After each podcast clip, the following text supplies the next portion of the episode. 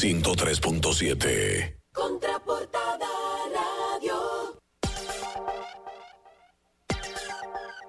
Bueno, señores, de regreso en Contraportada Radio, para nadie es un secreto conocer la trayectoria de este invitado que tenemos en el día de hoy, eh, a Mauri Sánchez. El maestro. Es un maestro de maestros. Muchas gracias. Así muchas mismo gracias. es. Buenos días.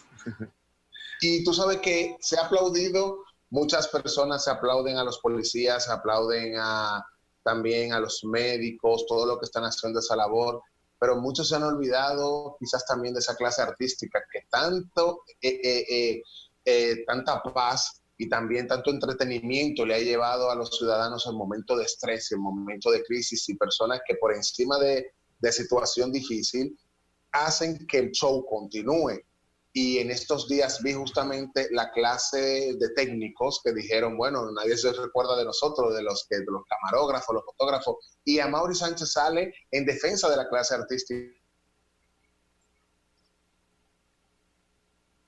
Kelvin ahí como que se fue un delay. Pero a Mauri, tú que tienes una trayectoria eh, tan diversa y rica eh, en nuestro país, eres una- un punto de referencia. Sabemos que en este tiempo esto nos agarró a todos fuera de base eh, y el teatro, eh, el entretenimiento, eh, los musicales viven de la audiencia, de que la gente vaya, y, en este tiempo esos profesionales y esos talentos del arte que no tienen ingresos fijos se ven en una situación muy difícil. Entonces, ayer hablábamos con Edith Smester, Tommy y, una servidora de que vamos a tener que reinventarnos, de pronto crear salas virtuales para ver estos shows, para, para que la gente pague su ticket y poder eh, ayudar a esa clase artística que también lo necesita y nosotros la necesitamos también. Entonces, cuéntanos un poquito de, de qué está sucediendo y qué están haciendo ustedes.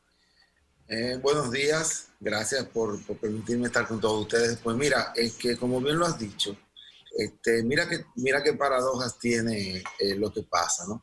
Nosotros los artistas pertenecemos a la economía informal, siendo profesionales, porque, porque el problema está en que, por ejemplo, se, se maneja que la economía informal son la- las personas, eh, los boneros, los que venden, eh, los que venden fruta, etcétera, etcétera, las personas que tienen esa, esa economía informal. Sin embargo, nosotros desde la antigüedad, desde que desde Grecia antigua, o sea, los músicos, los actores, los cantantes, los bailarines, todos dependen, todos siempre han dependido de lo que se hace en el momento, ¿no?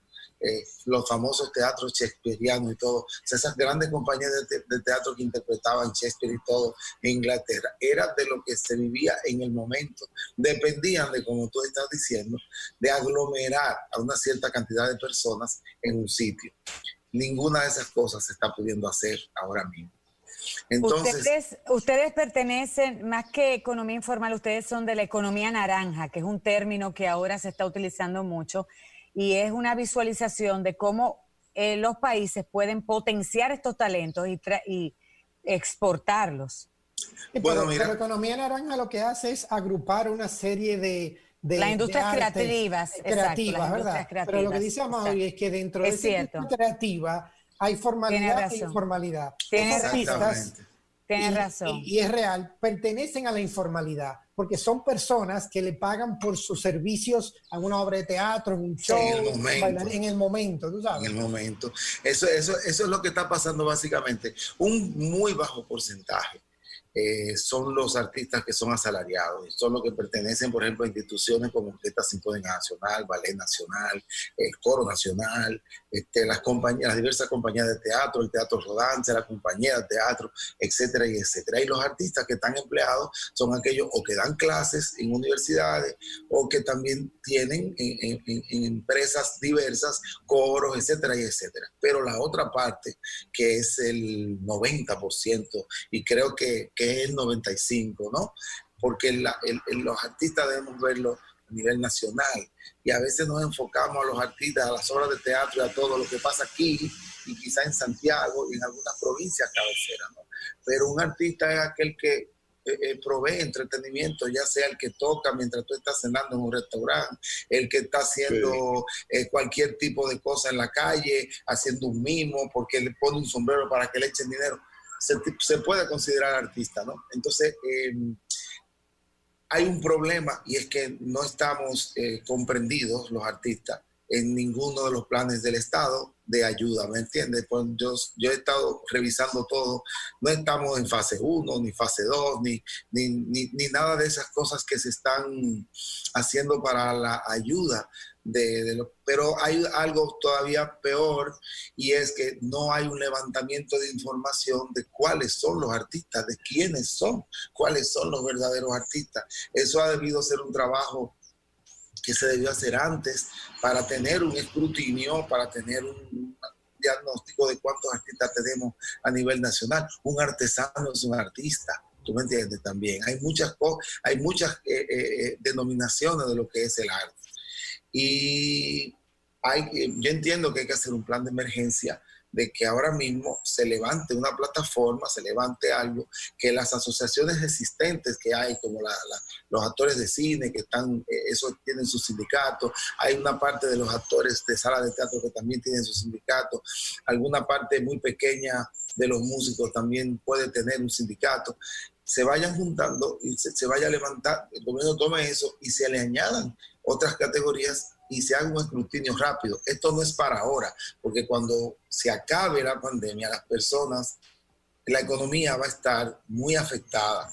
¿Y qué es lo que corta a las personas? Corta el entretenimiento, porque es lo que menos necesitas para el gasto. Entonces, como quiera, aquí vamos a durar como seis o siete meses que la gente no va a querer juntarse con otra persona en un sitio apeñucado, ni mucho menos, ni con conciertos multitudinarios, ni hablar. ¿Me entiendes? Exacto, lo hablábamos ayer. Hablábamos ayer de que eso, Festival Presidente y esos conciertos eh, de los artistas populares no se verán.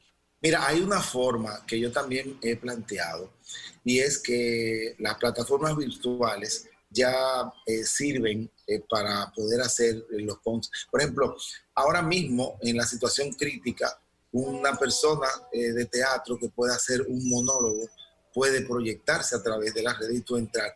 Ahora, hay que, hay que, creo que aquí es que donde deben intervenir las empresas y todas las personas que patrocinan estos eventos, que no se está patrocinando eh, porque la actividad está cero, creo que es el momento ya, no solamente por anunciar un producto, sino también por ayuda humanitaria, porque tenemos que contar con el sector privado obligatoriamente, no tampoco no es todo, lo del gobierno.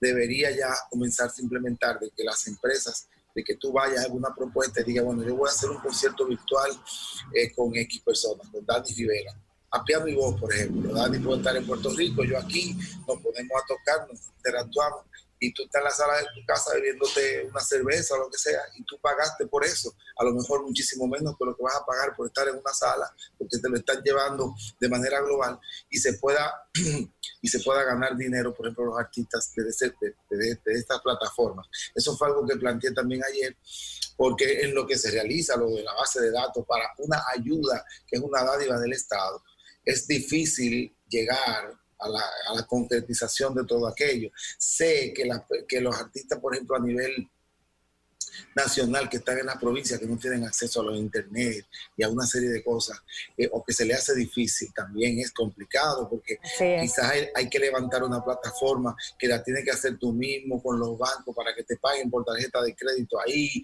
o sea no es como tan eh, es una solución, no es tan fácil, es que es complicado, hay que, hay que, hay que bregar con eso, ¿me entiendes? Y, hay que ocuparse. hay, que, ocuparse, no es para rápido, rápido, no es para mañana.